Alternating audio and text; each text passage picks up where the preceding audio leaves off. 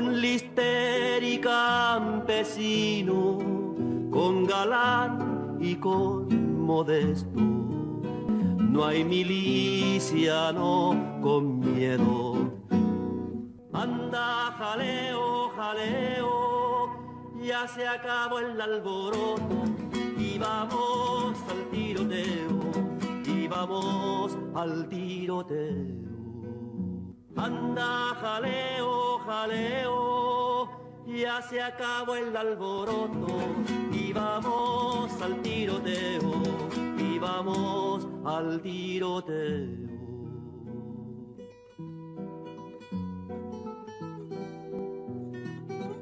Eh, bienvenidos a Maíz Rojo. Esta es la segunda emisión que vamos a realizar. En este momento solo nos encontramos el compañero Guillermo y yo y vamos a empezar a entablar la discusión o la exposición de los temas que nos competen para este bloque, que es específicamente la guerrilla en América Latina. En un primer momento, eh, en el apartado anterior hablamos de la conformación de la izquierda y la derecha a nivel mundial y cómo esta se gesta en Europa a partir del siglo XIX, finales del siglo XVIII, con el triunfo de la Revolución Francesa, con un proyecto que fue radicalizado en distintos momentos y se consolidó en el siglo XIX con la impronta de varios intelectuales, en este caso Carlos Marx, eh, Federico Engels y de su contraparte que eran los anarquistas como Bakunin, este, Kropotkin e incluso Proudhon. Bueno, en este contexto vamos a hablar un poquito de cuál fue la repercusión en América Latina, al menos en los partidos políticos, de la conformación de un Estado socialista o del primer Estado socialista que se llevó a cabo en Rusia en 1917. ¿no? Principalmente ahí porque es el inicio de un primer proyecto socialista que triunfa a nivel mundial. Si bien posteriormente se darían los casos de la República Popular China y el caso de Corea del Norte, sí vale eh, la pena enmarcar estas cuestiones para entender cómo la idea del socialismo realizado en estas partes del mundo fue lo que gestó y consolidó un eje político, podríamos decir que a contraparte de la tradicionalidad que existía en América Latina, ¿no? Sí, eh, ya lo comentaba Alan, ¿no? Eh, el producto de la Revolución Rusa eh, se debe a dos condiciones previas, ¿no? La Revolución Francesa, que ya habíamos visto como con anterioridad en el, en el bloque pasado, también de las condiciones en, Reino Unido, ¿no? la, rápida industrialización eh, que, se, que se efectuó en Reino Unido y que desencadenarán en una, en una masa poblacional de trabajadores que con el pasar de las décadas se irá politizando. ¿no? La Revolución Rusa aprovecha precisamente la coyuntura de la Primera Guerra Mundial para establecerse, como ya lo decía Alan, eh, como el primer estado de tipo socialista, ¿no? Algo que era extraordinario para el momento, puesto que la mayoría de los estados-nación que eh, se componían a lo largo de Europa eh, y en América, con el caso de los Estados Unidos, era de tipo capitalista, ¿no? ya Lenin, en su texto Imperialismo, fase superior del capitalismo, nos habla de que alrededor de la década de 1860 ya comienzan a existir los monopolios que van a ser base importante para cada una de estas eh, sociedades, o de, perdón, estos estados capitalistas, que eh, intervendrán en distintas partes del mundo, ya sea en Asia, en África o en América Latina, ¿no? para aprovecharse aprovecharse de sus recursos, aprovecharse de la explotación, etcétera, etcétera, etcétera. Por ello es que el caso ruso eh, y su formación de un Estado socialista sigue siendo extraordinario, va a ser el parteaguas para entender a dos estados, dos estados que van a tener eh, su clímax y su protagonismo eh, entrada la segunda mitad del siglo XX, una vez terminada la Segunda Guerra Mundial y comenzado el periodo que históricamente conocemos como la Guerra Fría, es cuando tanto Estados Unidos como la Unión Soviética, un Estado capitalista y el otro socialista, tendrán precisamente eh, pues este protagonismo, ¿no, Alan? Sí, así es. De hecho, lo que comentábamos antes de grabar esta emisión era cómo hasta cierto punto, la exacerbación de la Guerra Fría que se dio en distintos terrenos, ya sea en el cultural, en el armamentístico, en el terreno tecnológico-científico, generó también cierta empatía por parte de grupos politizados en América Latina. En su gran mayoría se dio por parte de los partidos comunistas que empezaron a surgir ya desde principios del siglo XX, pero algunos se consolidaron con un poderío, con una, un acercamiento de las masas a partir de los años 50 del siglo XX, no más o menos. Eh, lo que podemos decir acá es que en este contexto, las ideas que, se, que permearon la revolución rusa y la revolución china fueron las que más impactaron en América Latina. Si bien una proponía como base revolucionaria el proletariado, ah, en el caso de China se proponía así como base revolucionaria el, proletariado, pero como la conformación de China era de una base netamente campesina, también lo posicionaron como un actor político relevante en la lucha social por alcanzar el poder político y consolidar un poder económico con bases socialistas o con bases sociales. Más que nada, eh, eso es lo que podríamos decir de esta como apertura de estos elementos de, la historia a manera de introducción, porque eh, si bien hubo una fuerte influencia de estos elementos en la conformación de las guerrillas en América Latina, podemos decir que la revolución cubana fue principalmente el eje conductor o el eje que guió las esperanzas de algunos personajes radicalizados y politizados en el continente americano. Es lo que comentábamos eh, Guillermo y yo hace unos días, incluso antes de grabar esto igual, sobre cuál fue el papel de la Revolución Cubana en América Latina, porque si bien ya se habían establecido como proyectos que habían triunfado en una revolución socialista, tanto Rusia como China, la Revolución Cubana fue un parteaguas en Latinoamérica y en el mundo de cómo hacer una revolución socialista. Sí, sí, claro. Eh, bueno, Alan y yo estamos tratando de, matizar, de darles el contexto, ¿no? Precisamente este contexto va más bien enfocado a la Guerra Fría, ¿no? Porque va a ser, la guerra, va a ser una guerra determinante, una guerra que si bien no se va a dar entre los dos bloques representativos, se va a dar en las periferias, ¿no? y en algunos casos va a combinar con revoluciones exitosas, ¿no? Ya Alan y yo hablábamos de la revolución este, china, ¿no? Del 49, la revolución en Corea del Norte en los años 50, este, otros, otros este, países también pasan por estos procesos revolucionarios como la India, ¿no? Como Afganistán, América no será la excepción. Es cierto, ¿no? En parte lo que dice Alan. Si bien tienen influencia las revoluciones en América, producto del ejemplo histórico que dejan tanto la revolución rusa como la revolución china, lo cierto es que América, en América el ejemplo lo pondrá la revolución cubana. Ellos son la hoja en blanco de alguna forma en la que redactarán toda la metodología para llevar a cabo la revolución. Y ojo, hay que explicar paso por paso.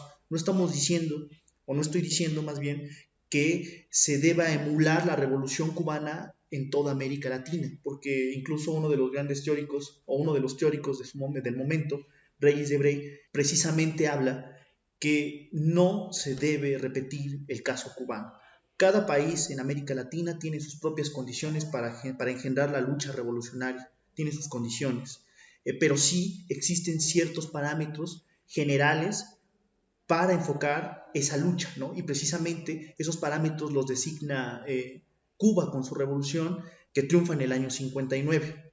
Entonces, en este sentido, y una vez contextualizando este aspecto de la Guerra Fría, que es una lucha entre dos bloques eh, que se presenta en distintas ramas de la ciencia, de la tecnología, del campo militar, del campo cultural, ¿no? porque también va a ser importante el campo cultural, Cuba de alguna forma tendrá dentro de este, de este enfrentamiento un papel muy importante, preponderante en eh, la expansión de los procesos revolucionarios en América Latina y de alguna forma, si, si quisiéramos llamarlo así, de la exportación de la revolución a cada uno de los países latinoamericanos, con sus excepciones. México va a ser una de esas excepciones, ¿no? Pero eso podremos hablarlo en el siguiente bloque, ¿no? Que vamos a enfocarnos a la, a la historia de la guerrilla, pero en nuestro país. Sí, porque aquí realmente lo que tratamos de hacer es dar como un panorama general de cómo se fue gestando la guerrilla en América Latina. Si bien la Revolución Cubana es un parteaguas, trataremos de dar un bloque específico para la Revolución Cubana porque son diferentes hechos los que van marcando esta revolución e incluso su evolución paulatina a lo largo de su proceso revolucionario. En este caso, las guerrillas latinoamericanas como tal, era lo que platicábamos Memo y yo hace unos momentos, entran de tal, de lleno en el 65. Si bien hay proyectos revolucionarios desde los años 50, desde los años 60, en el 65, con la creación de los PAL, como me decía Memo, es cuando se gesta todo este proceso de guerrillas en Latinoamérica, pero también en México, con distintos matices y con distintas condiciones, pero se gestan un foco de cultivo de insurrecciones populares en América Latina, en el cono sur, en el centro y en el norte del, continente, que es específicamente México.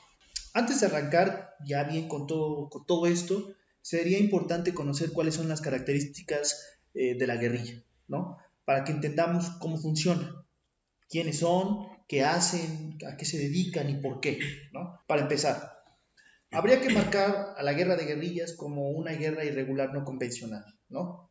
Es decir, una guerra que no está atada a ningún parámetro eh, legal y que de alguna forma es recurrente y utilizada por grupos pequeños, células muy pequeñas en concreto. Esta es una herramienta que si bien en el siglo XX es popularizada por los movimientos de liberación nacional en, África, en Asia y en América Latina, lo cierto es que es histórica.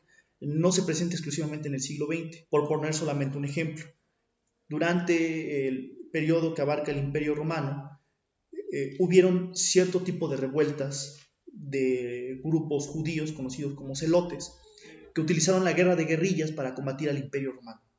Por eso decimos que eh, la guerra de guerrillas es una condición histórica. En segundo lugar, eh, tendríamos que plantear que es una guerra de pica y huye, ¿no? algo que plantea Ernesto Guevara en el Manual de Guerra de Guerrillas. Es decir, es una guerra de hostigamiento al enemigo. Otra característica la tercera característica de, la guerrilla es que eh, se va a nutrir totalmente del enemigo. Es decir, un movimiento guerrillero no puede combatir con armas distintas a los del enemigo, ¿no? Eh, ¿Por qué? Porque va a ser el enemigo quien va a nutrirlos tanto de parque como de recursos, ¿no? El cuarto sería también tratar de distinguir entre la guerrilla urbana y campesina. No es lo mismo la guerrilla urbana y campesina.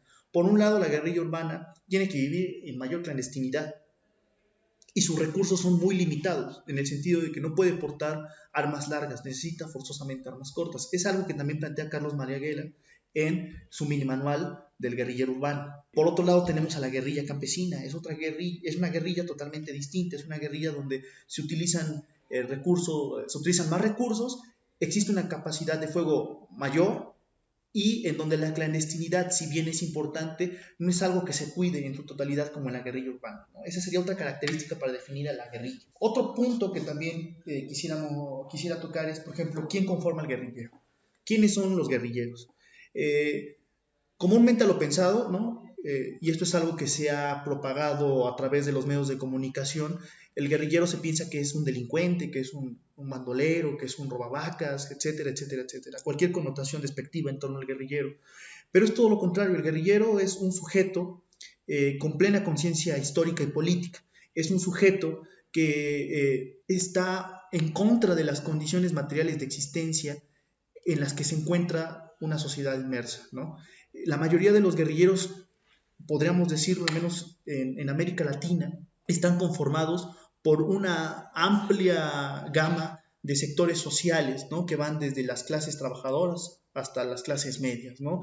Son estudiantes, son profesores, son obreros, son campesinos, este, y todos tienen el ánimo de que con la lucha revolucionaria pueda cambiar la situación ¿no? social. Eh, esto en este momento parece algo eh, loco, descabellado, ¿no? Para los que nos están escuchando, probablemente me, tacharán incluso de incitar a la violencia. Pero recordemos una cosa, estamos hablando del siglo pasado y precisamente la mayoría de estos eh, movimientos revolucionarios que se gestan en América Latina veían como una opción a la lucha revolucionaria armada.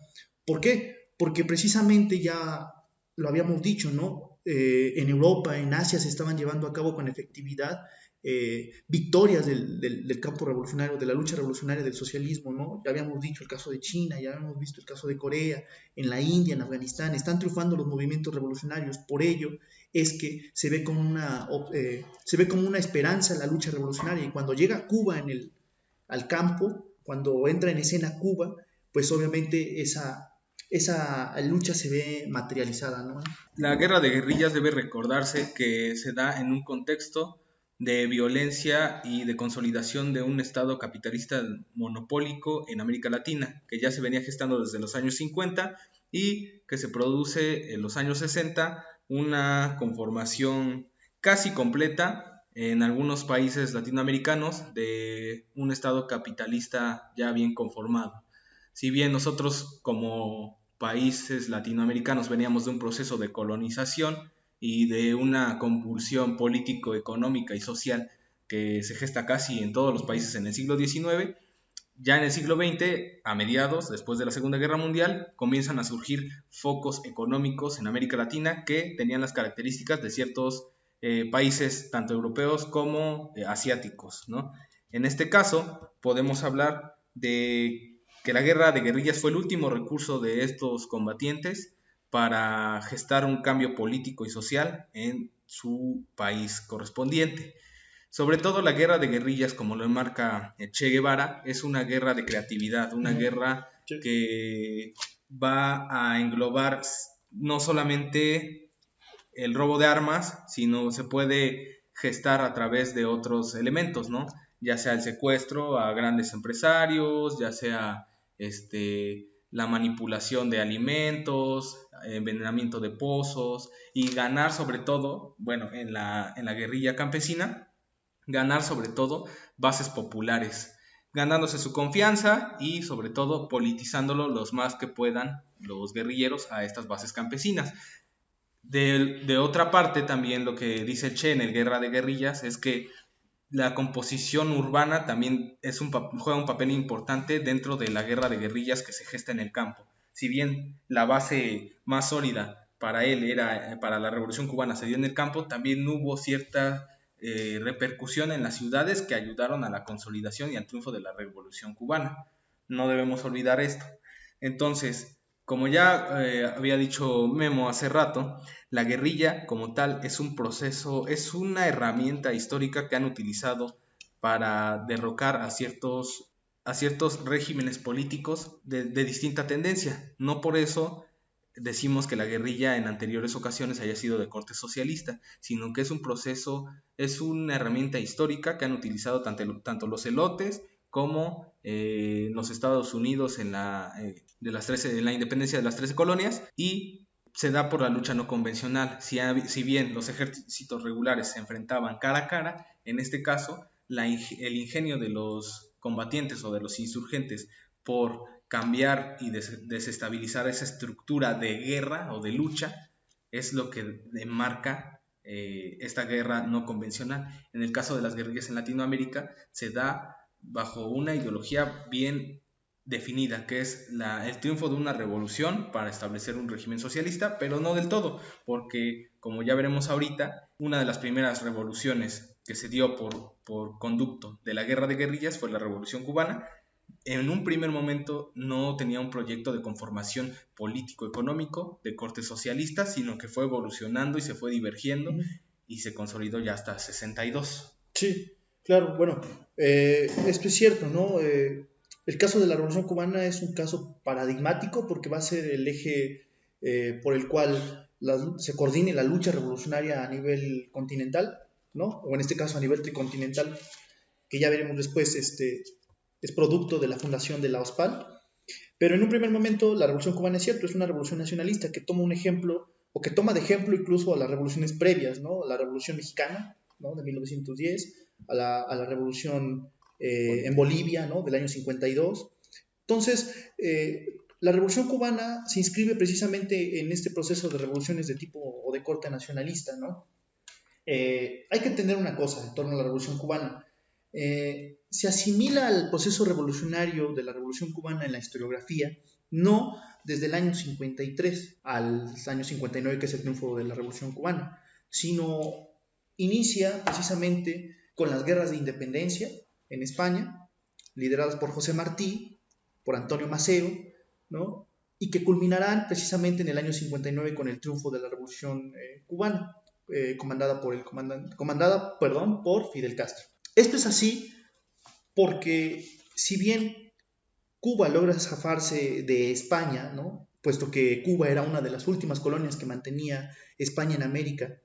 Eh, lo cierto es que tras la llegada de los estadounidenses a la isla, pues ellos tomarán el control político totalmente de las decisiones de, Cuba, ¿no? de la sociedad cubana, a través de la enmienda Platt, a través de establecer eh, una base naval en Guantánamo, territorio que es hasta la fecha eh, ilegítimo, ¿no? que pertenece al pueblo cubano y que de alguna forma ha sido utilizado por el imperialismo norteamericano como una base de operaciones terroristas. ¿no? Por ello digo que precisamente el proceso revolucionario no lo podemos analizar desde el año 53 al año 59, sino tendremos que analizarlo desde el final del siglo XIX hasta su culminación en el año 59 con el triunfo de la revolución. ¿no? En ese sentido, bueno, a manera de una breve explicación en torno a la revolución cubana, una breve cronología, ya que es imposible explicar todo el proceso en un bloque, yo creo que le dedicaríamos otro bloque precisamente a la Revolución Cubana, pues analicemos ciertos puntos o ciertos aspectos de esta cronología, ¿no? Eh, entendamos esta guerra de independencia, el imperialismo yanqui sobre la isla, ¿no? Eh, la explotación del azúcar, tenemos también a José Martí como una figura principal, precisamente uno de los hechos históricos que va a marcar también un antes y un después en, el proceso revolucionario será el ataque al cuartel Moncada, ¿no? el 26 de julio de 1953. Este nombre quedará eh, en la memoria de todos los cubanos porque posteriormente va a ser utilizado por el comandante jefe Fidel Castro para eh, nombrar así a lo que se conocerá como el movimiento 26 de julio, que este, se reconfigurará en el exilio en México. Precisamente es en México donde conocen a Ernesto Guevara de la Serna, ¿no? a través de Raúl, ¿no? y esta a su vez de Nico López. Guevara había conocido a Nico López en Guatemala. ¿no? Va a haber una serie de andanzas de los revolucionarios cubanos aquí en México. Repito, bien valdría la pena eh, retomarlo en otro bloque.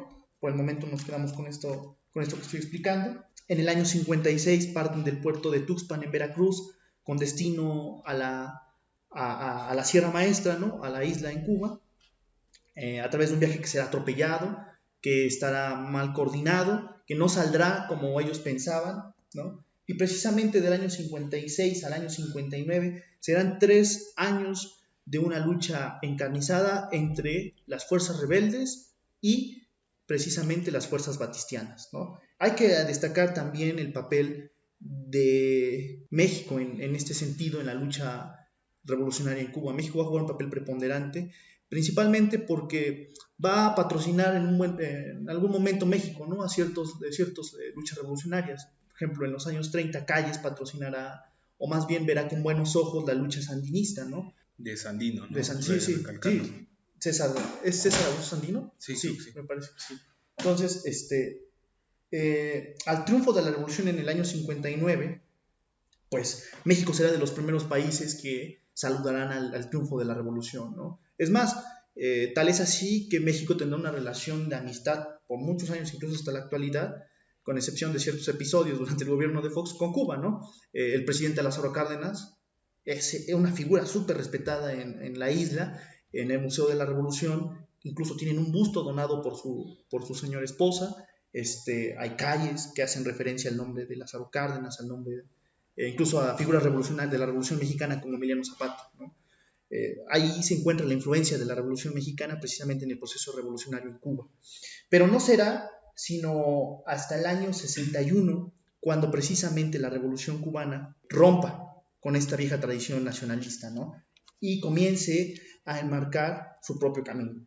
Eh, será producto este cambio de sucesos de tipo terrorista que los Estados Unidos provocarán en Cuba con eh, por ejemplo, la voladura del barco La Coupe, que llevaba armas a, la isla, ¿no? Eh, con el asalto a Playa Girón, otro suceso importante porque va a cimentar eh, una identidad nacional en todos los cubanos, y la necesidad de defender precisamente la revolución. Eso va a ser algo que si pudiese, ser, si pudiese perdón, apreciar con negatividad para Fidel Castro y para los cubanos en ese momento, va a ser un momento de unidad nacional. Y por último, quisiéramos también, o quisiera también eh, nombrar el papel importantísimo que juega Cuba con la fundación de la OSPAL. ¿Qué es la OSPAL? La OSPAL es la Organización de Solidaridad para los pueblos de Asia, África y América Latina. Esta organización va a ser fundada en el año 65, eh, bueno, en el 65 se empiezan los preparativos, pero en realidad la conferencia se lleva a cabo en el año 66. Este, y precisamente los PAL es una organización que va a coordinar la lucha revolucionaria a nivel tricontinental, ¿no? Eh, que tiene como presidente a Osmani Cienfuegos eh, y que va a fundar una serie de organizaciones paralelas a los PAL, ¿no? por ejemplo, en América se fundará OLAS, que es la Organización Latinoamericana de Solidaridad. En este sentido, repito, la intención no solamente de los PAL, sino de Cuba, va a ser exportar la revolución. Ojo, no estoy diciendo que se emule eh, la revolución cubana, sino exportar el método a partir de las condiciones que existen en cada uno de los países latinoamericanos, los cuales van a jugar un papel importantísimo, incluso de contrapeso a la, OEA, ¿no? otra organización que se funda eh, en el año 45, me parece, ¿no? No estoy muy seguro, pero que es una organización eh, satélite de los Estados Unidos. Sí, así es. De hecho, aquí como lo comentaba el compañero Memo, incluso Che Guevara en su guerra de guerrillas tiene tres fundamentos principales para la lucha guerrillera en América Latina. Lo que él comentaba es que las fuerzas populares pueden ganar una guerra contra un ejército regular en un primer momento. Si bien las condiciones son diferentes en cada país, es posible hacerlo y lo logró la Revolución cubana. Ojo, aquí un paréntesis abro, que las condiciones geopolíticas a partir del triunfo de la Revolución cubana y su establecimiento ya como una revolución socialista o como un modelo político socialista que encabezaba la isla, se dio de manera diferente a partir de este hecho histórico las relaciones internacionales entre Estados Unidos y todo el continente americano. En segundo lugar, cerrando este paréntesis, en segundo lugar, eh, no siempre hay que esperar a que se den todas las condiciones para la revolución. El foco insurreccional puede crearlas, ¿no? O sea, si bien las condiciones objetivas, ya lo decía Hobsbawm en, una parte, perdón, eh, las condiciones objetivas de, en América Latina estaban dadas para una revolución, tal vez en algunos países las objetivas no estaban completamente dadas, ¿no? Otro aspecto que remarca Guevara es que en América Latina subdesarrollada el terreno de la lucha armada es en el campo. Al menos así se dio en América Latina en los diferentes países que, marcaron, que iniciaron un proyecto revolucionario. En, este contexto, los casos particulares de, de América Latina en el año 1950 hasta la década del 60 es que los modelos de consolidación de una burguesía nacional o los nacionalismos populistas empezaban en un decaimiento. Ojo, recordemos que los nacionalismos populistas eran de origen burgués e hicieron una radicalización de la pequeña burguesía, ¿no? en algunos casos y en específicos. Se da en un contexto también de los años 60 donde hay diferentes procesos políticos que llevan a cabo la idea de generar un, cambio a través de la lucha armada. Por ejemplo, en Brasil está el contragolpe del general Teixeira Lot, en, este, caso, que consolidó la oposición contra el presidente Juscelino Kubitschek. En este caso, se empiezan a instaurar distintas dictaduras militares en América Latina. Los casos más ejemplares son el de Brasil 64, en Argentina con Videla y en Chile con Pinochet después de la aventura que llevó a cabo Unidad Popular con Salvador Allende en Chile. O en, este, en este canal podemos decir que las luchas de corte guerrillero se dieron como un movimiento de radicalización de la clase obrera, la clase campesina y de muchos estudiantes que también se inmiscuyeron en la guerra de guerrillas. No solamente enmarcar el caso de Cuba, sino que hubo diferentes guerrillas en América Latina. Por ejemplo, en Guatemala, entre 61 y 63, la formación de Nicaragua del Frente Sandinista de Liberación Nacional desde 1961 y que triunfará hasta 1989, y el movimiento insurreccional en Venezuela de 1962. También en Colombia, en 1964, llegan a haber guerrillas Marquetalia, eh, que lo controlaba Marulanda, miembro del Partido Comunista, en el sur y en el norte lo controlaba el ELN, que era Ejército de Liberación Nacional. Como ven, el panorama es sumamente amplio, ¿no? los movimientos revolucionarios o guerrilleros, tanto en África como en Asia como en América.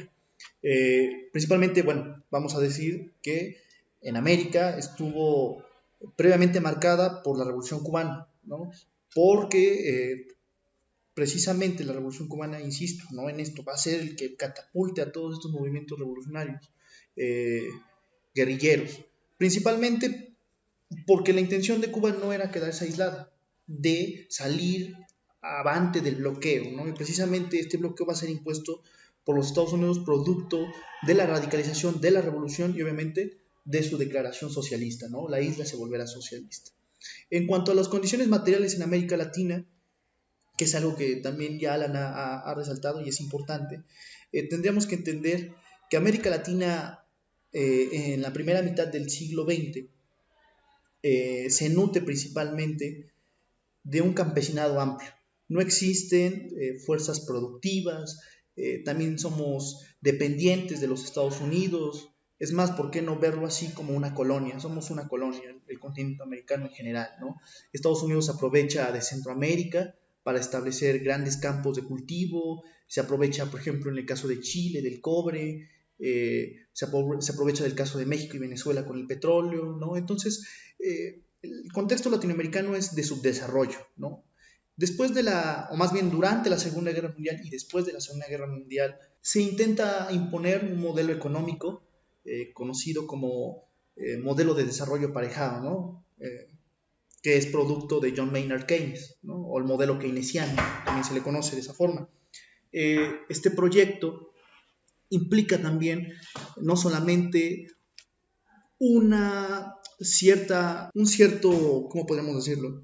Rompimiento de la dependencia entre los países latinoamericanos y Estados Unidos, en el sentido de que va a apostar más por la producción nacional este, la, sustitución de importaciones por producto nacional, sino que también en el aspecto político va a apostar precisamente por una cierta democratización, un cierto espacio democrático para la ascensión de proyectos de tipo popular, ¿no? populista. Podríamos decir eh, o podemos poner dos ejemplos, el caso de Juan Domingo Perón en Argentina y el caso de Lázaro Cárdenas aquí en México. ¿no? Entonces, se va nutriendo precisamente la primera mitad del siglo XX en, América Latina de una, de, una cultura, de unas condiciones económicas y políticas que cada vez más se van orientando a la izquierda, a tal grado de que comienzan a ser peligrosas las acciones de ciertos eh, sujetos históricos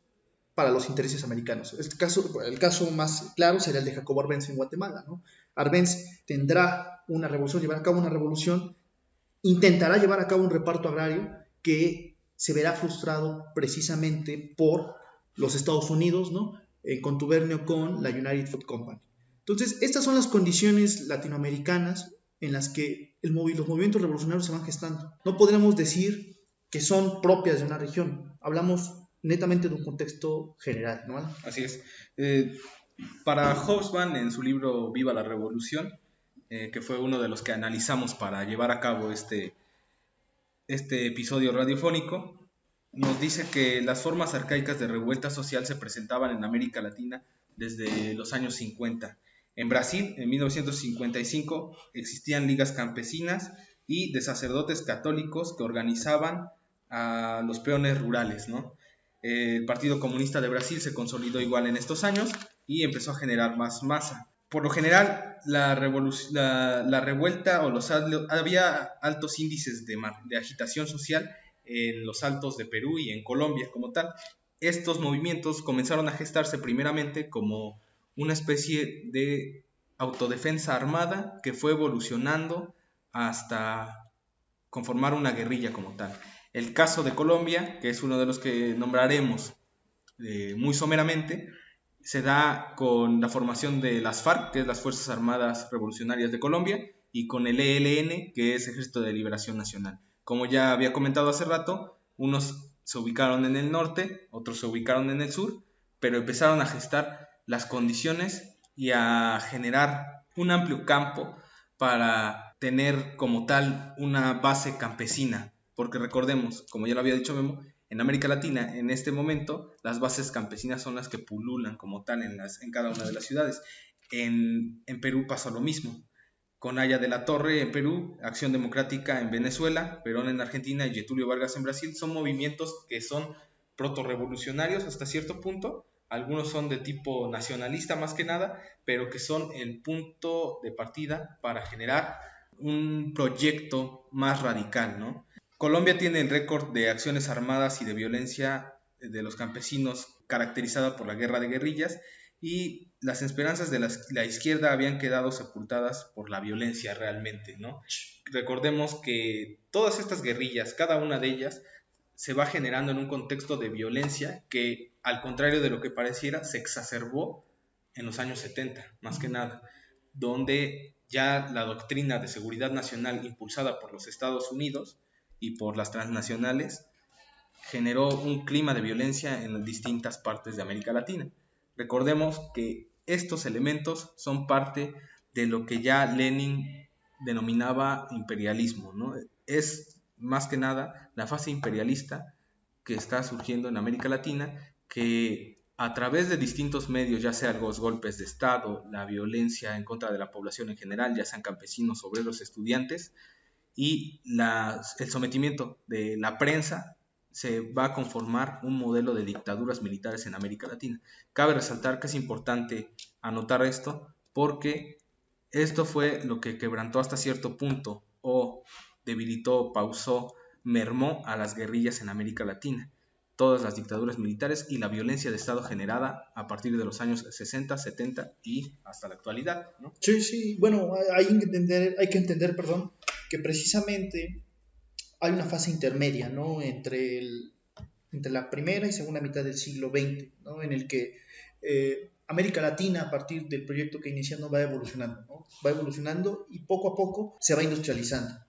Esta industrialización va a ser importante porque va a aparejar dos factores. Una, precisamente una migración del campo a la ciudad y dos, una conciencia política del, de los trabajadores de las fábricas ¿no? o del proletariado. Esto va a quedar reflejado, como lo menciona Alan, precisamente en movimientos como las FARC, ¿no? que son campesinos.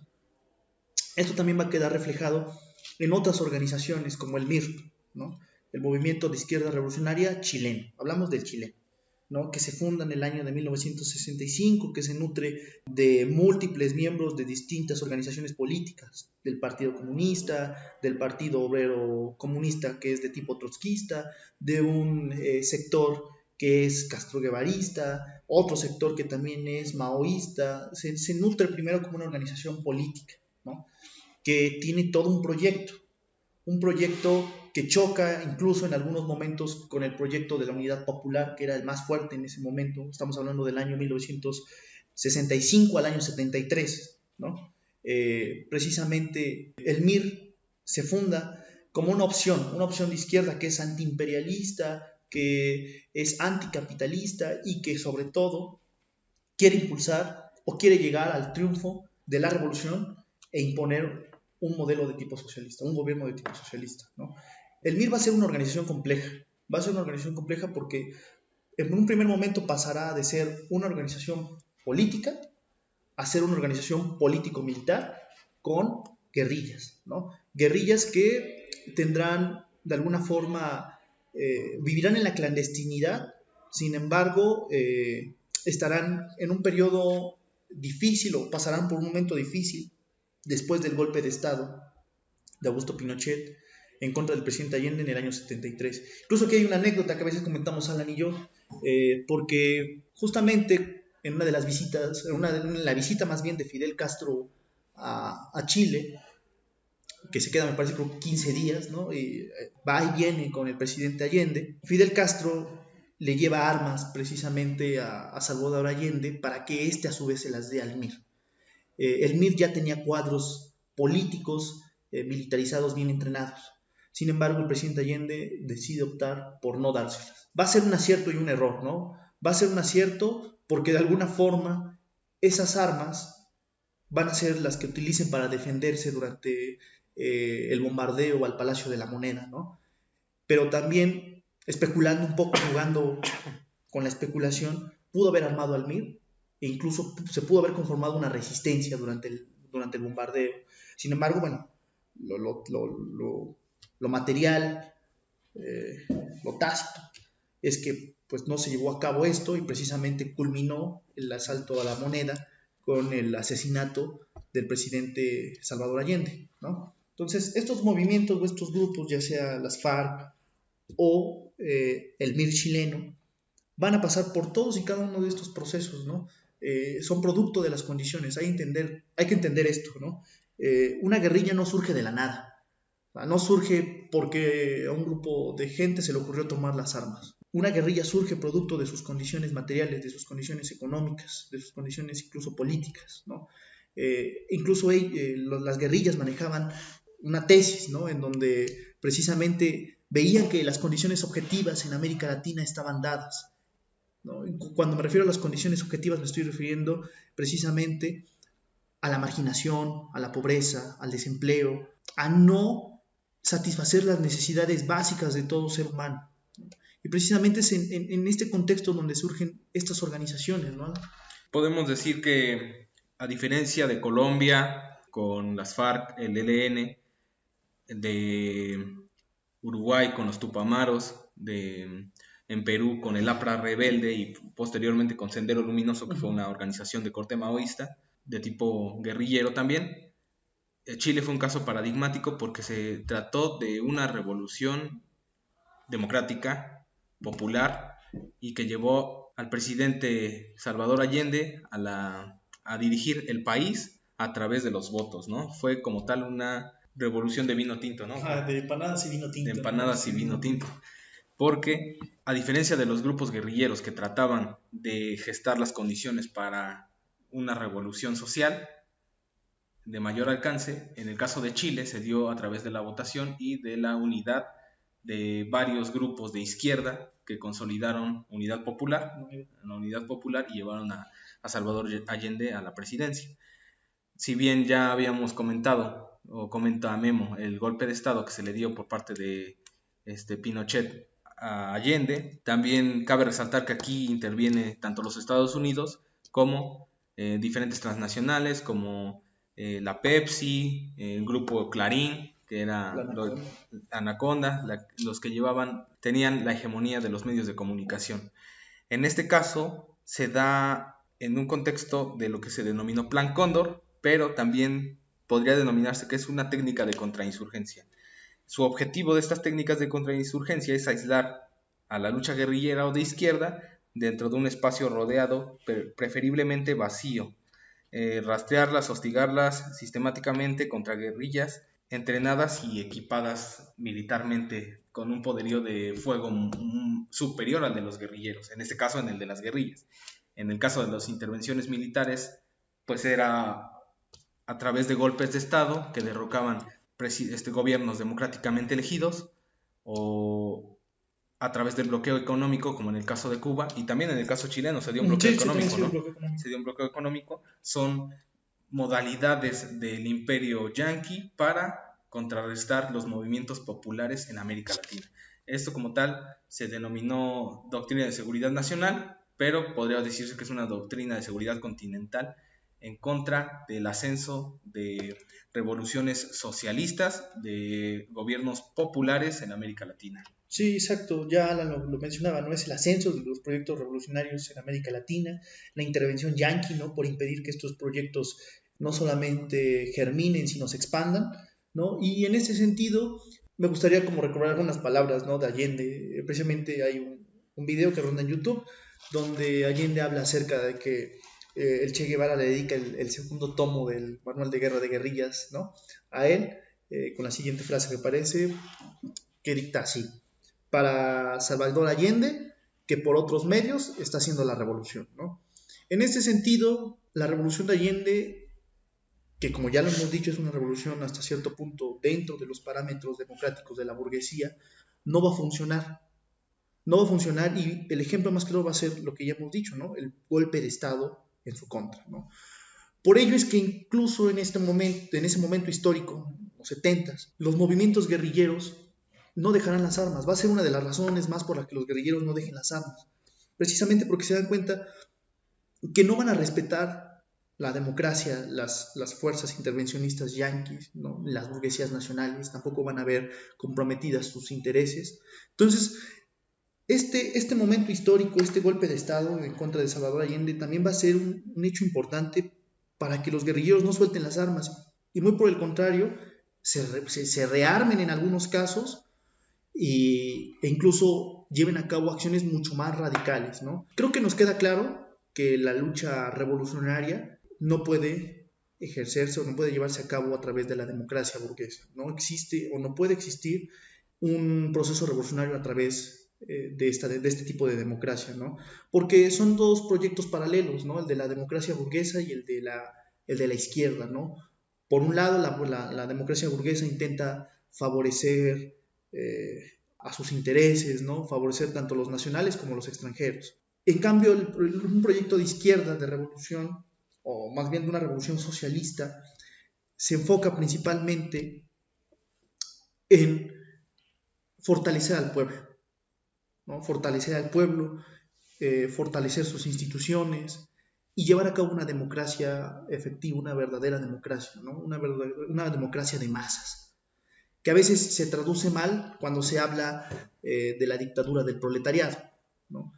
Entendamos esto, cada uno de estos movimientos guerrilleros son proyectos de revolución, no pueden ir disociados, todos, todos y cada uno intentan alcanzar la revolución por sus medios. Si bien es cierto, y esto es también tema de, debate, eh, cada movimiento revolucionario tendrá su propia óptica o su propia perspectiva de cómo llevar a cabo la revolución, cómo debe de hacerse la revolución. Lo cierto es que el objetivo final es ese, alcanzar eh, a la revolución, el triunfo revolucionario e instaurar o establecer un gobierno de tipo socialista.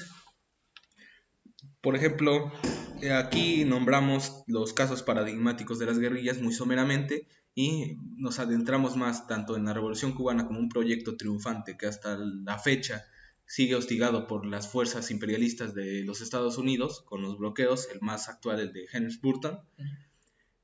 También nombramos de el proceso chileno que fue uno de los más importantes en América Latina posteriormente al golpe de Estado, como comenta el compañero Memo, no se dio un cese a los movimientos guerrilleros, continuaron, sobre todo en Centroamérica.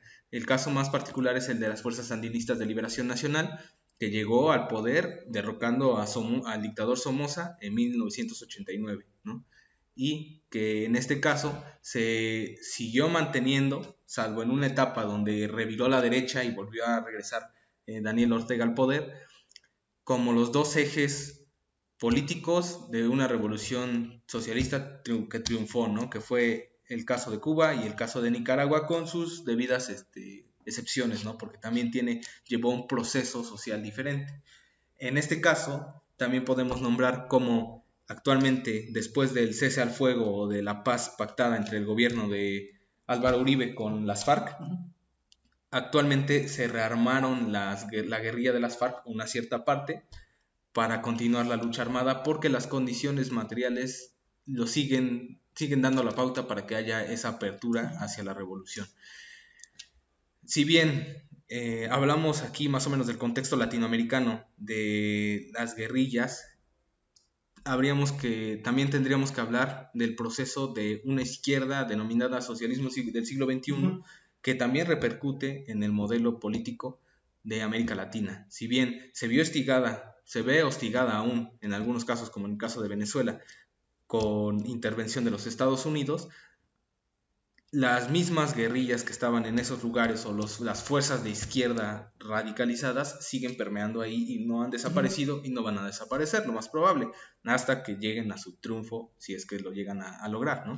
Sí, sí, claro, eso es algo que también hay que entender del fenómeno guerrillero. O sea, si bien eh, nace una nueva forma de hacer la revolución en el, en el año 59, eh, que después será un proyecto de tipo socialista o de corto socialista en el año 61, lo cierto es que el fenómeno de la guerrilla está presente, al menos en América Latina, desde finales del 19 hasta el, hasta el siglo XX, ¿no? E incluso permea en el XXI, ¿no? Ya lo ha dicho Alan, eh, en Colombia se está rearmando las FARC, una parte de las FARC, no toda, ¿no? No es toda las FARC. Eso es interesante, porque nos eh, deja claro una cosa. Las condiciones en América Latina se han cambiado, es obvio que han cambiado, todo está en movimiento, pero sigue habiendo los mismos problemas estructurales, pobreza, marginación, desempleo.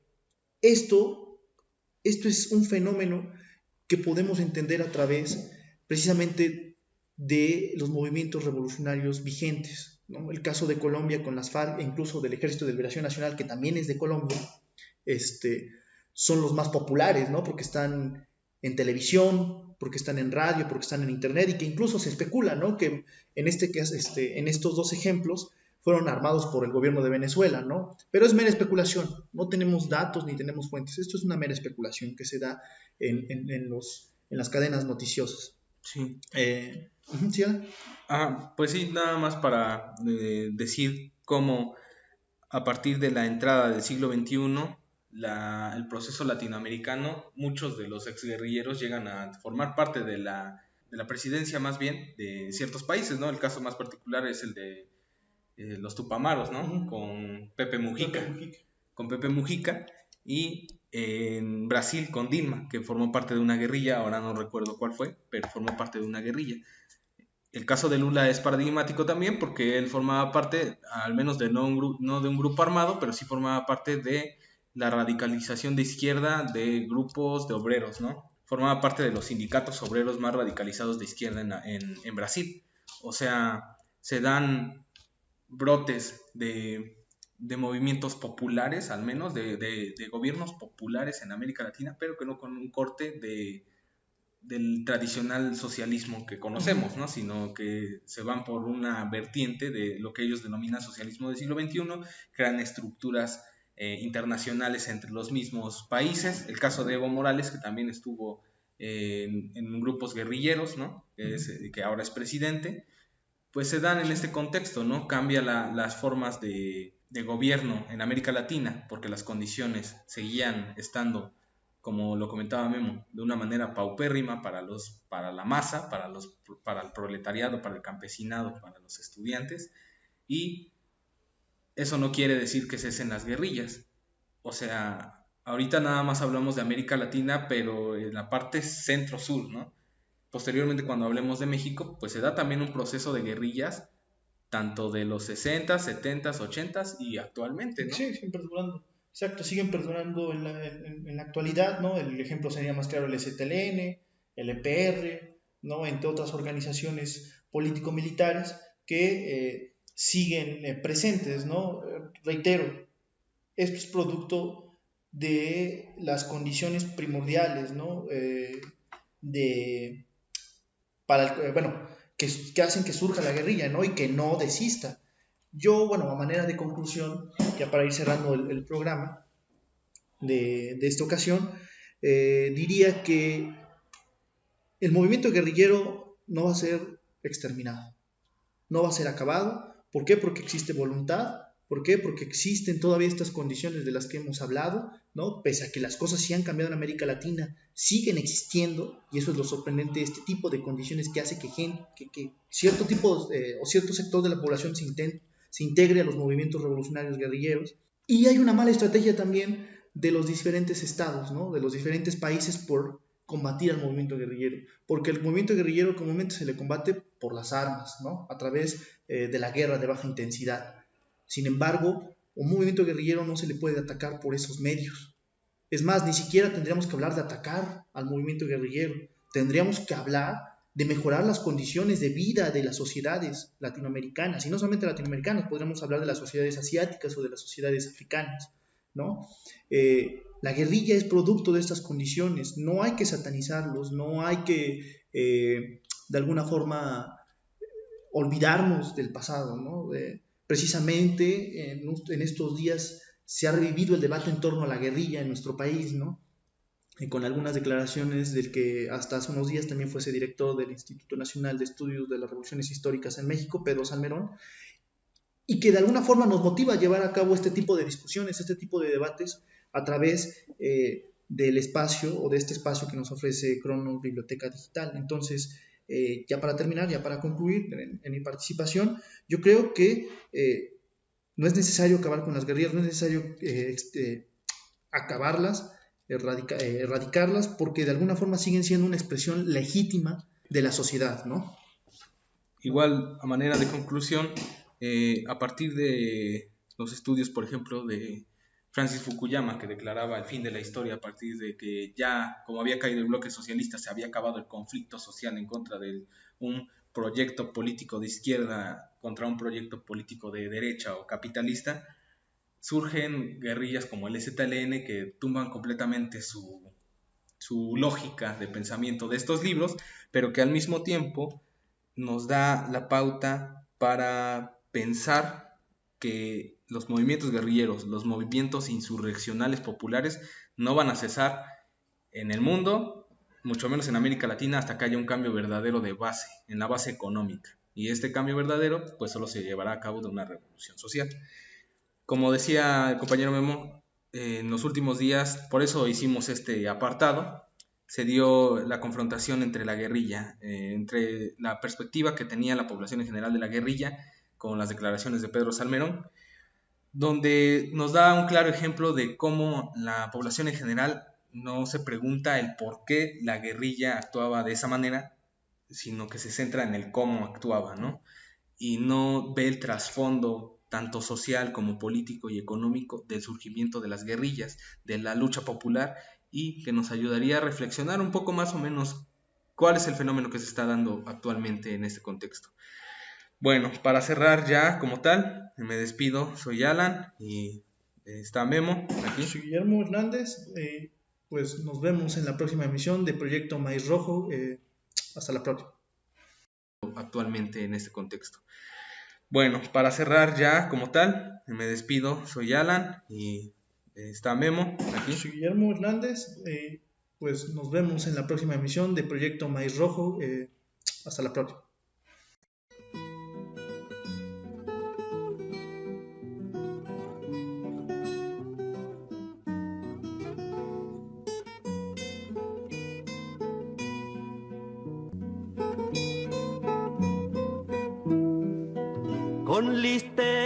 Campesino, con galán y con